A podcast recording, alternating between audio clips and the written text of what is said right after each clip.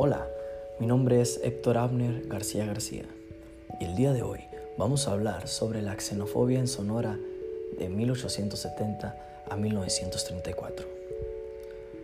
Las preguntas generales que estaremos resolviendo serán, ¿fue justificable el comportamiento del ciudadano sonorense hacia los chinos?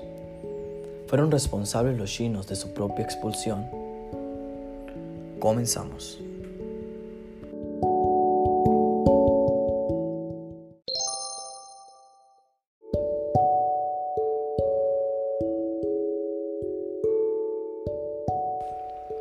Empecemos trasladándonos a los años de la década de 1870, en un Sonora con pocos habitantes y los políticos mexicanos querían poblar este enorme y árido territorio. A finales de la década de 1870 llegan un grupo de migrantes chinos al estado de Sonora y causan inconformidades entre los habitantes. La población china que llegó a Sonora a finales del siglo XIX a lo largo de su estadía en el Estado, fueron víctimas de racismo, discriminaciones, violencia, etc. Esta historia es poco contada entre los sonorenses, pero que indiscutiblemente es necesario que abordemos.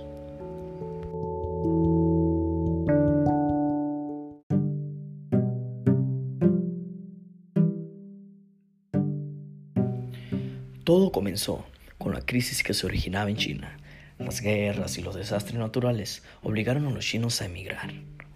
A mediados del siglo XIX llegaron primero a Cuba y después a los Estados Unidos, en el fenómeno llamado como la fiebre del oro que se originó en California. En 1852 ya había en la costa del Pacífico unos 25.000 orientales. Después empezaron a llegar 4.000 orientales anualmente. En los años 60, esta cifra aumentó ya que se necesitó mano de obra para construir el ferrocarril central del Pacífico.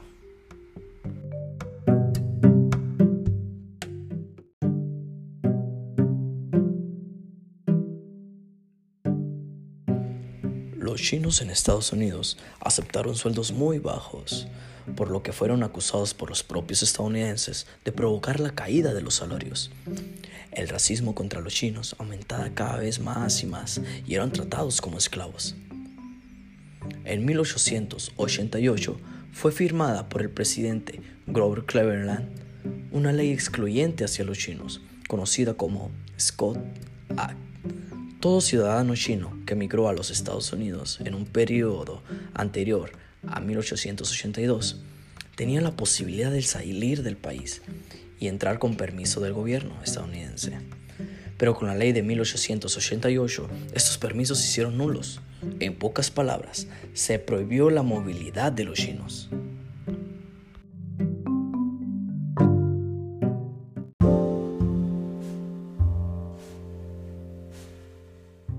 México tenía intereses de llevar la población china a sus territorios del norte que estaban muy desolados. En 1883 se firmaron las primeras bases de un tratado chino-mexicano, donde se llegó el acuerdo de que el ciudadano chino podría viajar por México libremente mientras que éste se condujera de manera pacífica.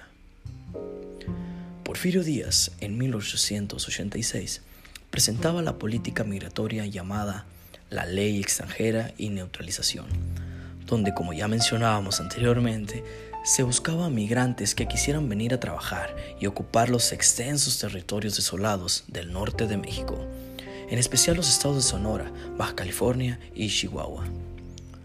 Los inmigrantes que aceptaban esta propuesta por el gobierno mexicano iban a obtener los derechos civiles y garantías otorgadas por la Constitución mexicana de la misma manera que las personas nacionales. Hubo algunos desacuerdos respecto a la introducción de migrantes chinos a México, principalmente por los Estados Unidos de América, por miedo a que cruzaran a su territorio. Hubo acusaciones a Ramón Corral de haber corrido a sus sirvientes mexicanos y sustituirlos por chinos, quienes se conformaban con un salario insignificante y que además estaban dispuestos a trabajar por la tercera parte de los mexicanos.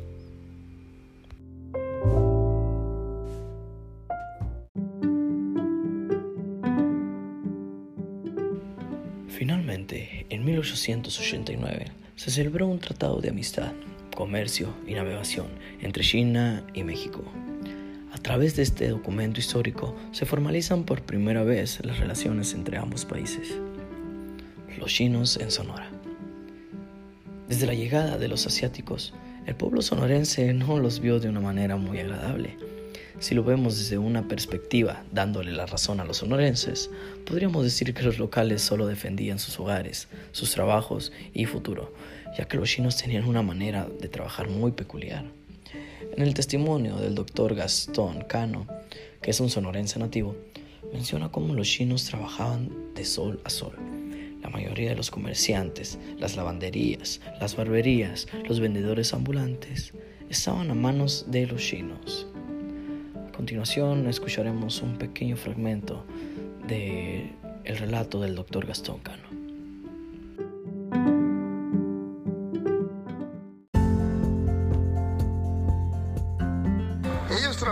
de sol a sol, porque ese viejito que lavaba los, que recogía los cuellos y los lavaba en la tarde atendía un sembrado de zanahoria, rabanitos, lechugas y cebollas en la orilla del río. Ese mismo viejito en la noche andaba vendiendo arvejones, ¿no? Temprano en la mañana, aclarando, andaba recogiendo los cuellos.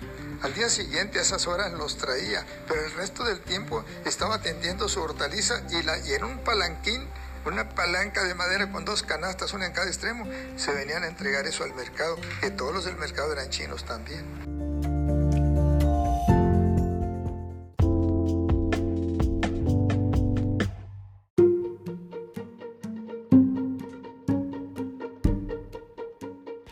Desde la perspectiva del nativo chino, ellos solo aprovechaban la oportunidad que el gobierno les daba para trabajar.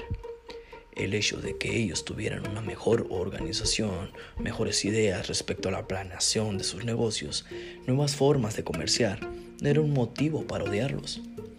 En 1910, a finales del porfiriato, se cuenta que la población china en Sonora ya era importante.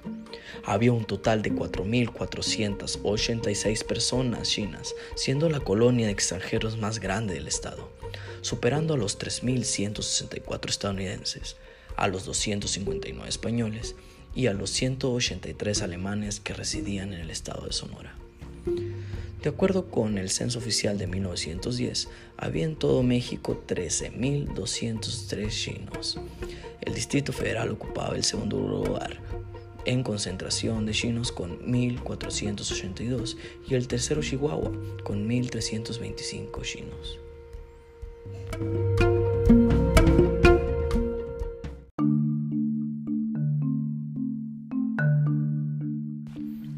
xenofobia hacia los chinos empezó a crecer cada vez más y más, incluso hasta llegar a los medios de comunicación. El 6 de junio de 1899, el periódico local de Guaymas, El Tráfico, empezó una campaña anti-China, diciendo que los chinos eran unos degenerados, comparados con la raza caucásica. Otro atentado anti-chino de ese mismo periodo fue el del 6 de junio de 1899, donde decía, lo que le hace falta a México es la influencia regeneradora de nueva sangre, la inmigración de razas superiores en lo intelectual y en lo físico, como la raza teutónica, la francesa, la esclava, la sajona y la británica. Ha llegado el momento de confesar que el temperamento mexicano en lo que tiene de racial y de típico está degenerado gradualmente. Si seguimos así, llegaremos a ser una nación de enanos como lo son los nativos del Tíbet y lo serán los chinos.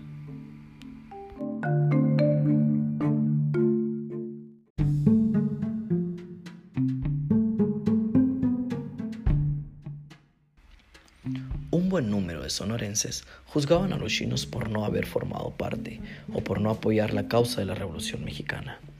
Pero pensemos que un grupo de personas extranjeras que no conocían muy bien la lengua, ni mucho menos tenían razón de la política que corría en esos tiempos, se encontraban sumamente confundidos respecto a lo que pasaba.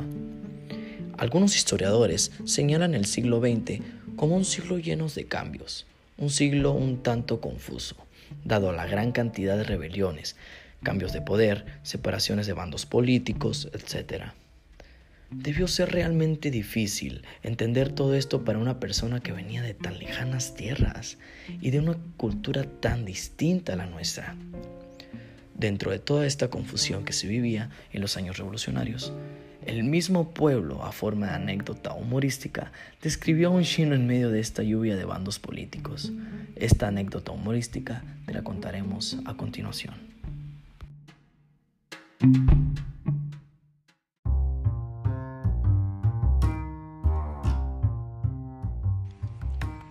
En cierta ocasión, un chino tropieza con un grupo de tropas. ¿Quién vive? le preguntan. ¡Viva Carranza! responde inmediatamente aquel. Pero las tropas eran huertistas y descargan sobre él una terrible tunda. Poco después ocurre otro encuentro parecido. ¿Quién vive? le gritan. ¡Viva Huerta! responde el chino a voz de grito, seguro de acertar esta vez. Pero las tropas ahora eran carrancistas y la paliza se repite. Una vez más ocurre otro encuentro con una tropa. ¿Quién vive? le vuelven a gritar. Y entonces el chino, temeroso de meter la pata una vez más, les dice a los soldados, Ah, no, grita tú primero. Chiste local sonorense.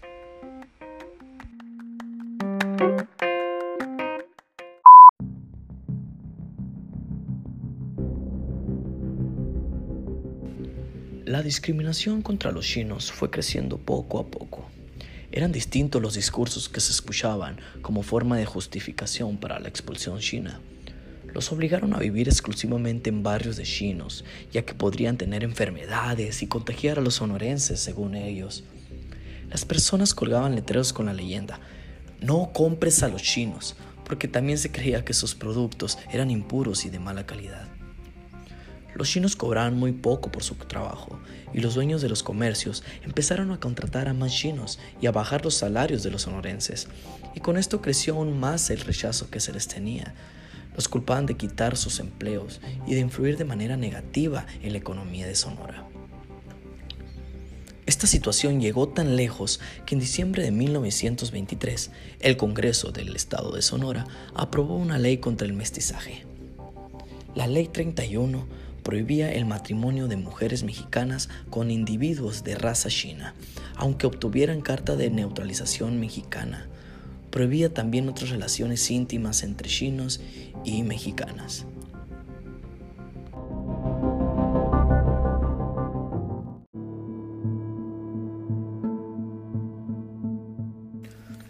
Todos estos actos de rechazo y racismo se dieron a lo largo de la República Mexicana. Un ejemplo de esto fue lo que pasó en Torreón en 1911, en la llamada campaña anti-China, donde 303 chinos fueron asesinados cruelmente por mexicanos.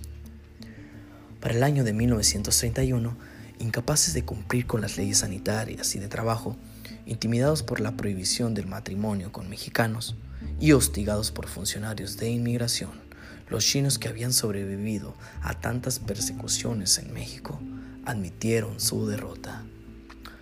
Por si todas estas persecuciones no fueran suficientes, cuando los chinos ya estaban dispuestos a irse, el gobierno sonorense les dio un plazo muy corto para vender sus propiedades y pertenencias.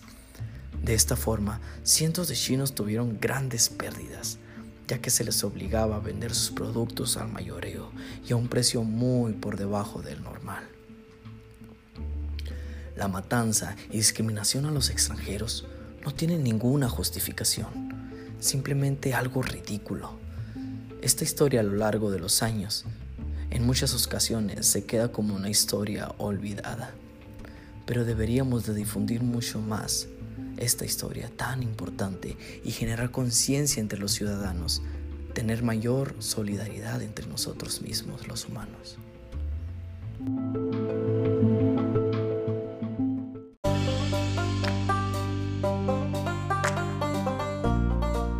No seamos partícipes de tener esta mentalidad de discriminar al prójimo. Es triste ver que en pleno 2019 aún haya actos de racismo solo por tu situación económica o su condición física. Aprendamos a respetarnos los unos a los otros, aceptar las diferencias y no hacer menos a nadie. Solo así lograremos que este país sea un mejor lugar para vivir, que nos sintamos orgullosos de él y su gente se distinguirá por tener un alto desarrollo humano. Me despido con la siguiente frase de Margaret Atwood. Solo hay una raza, la raza humana, y que todos somos miembros de ella.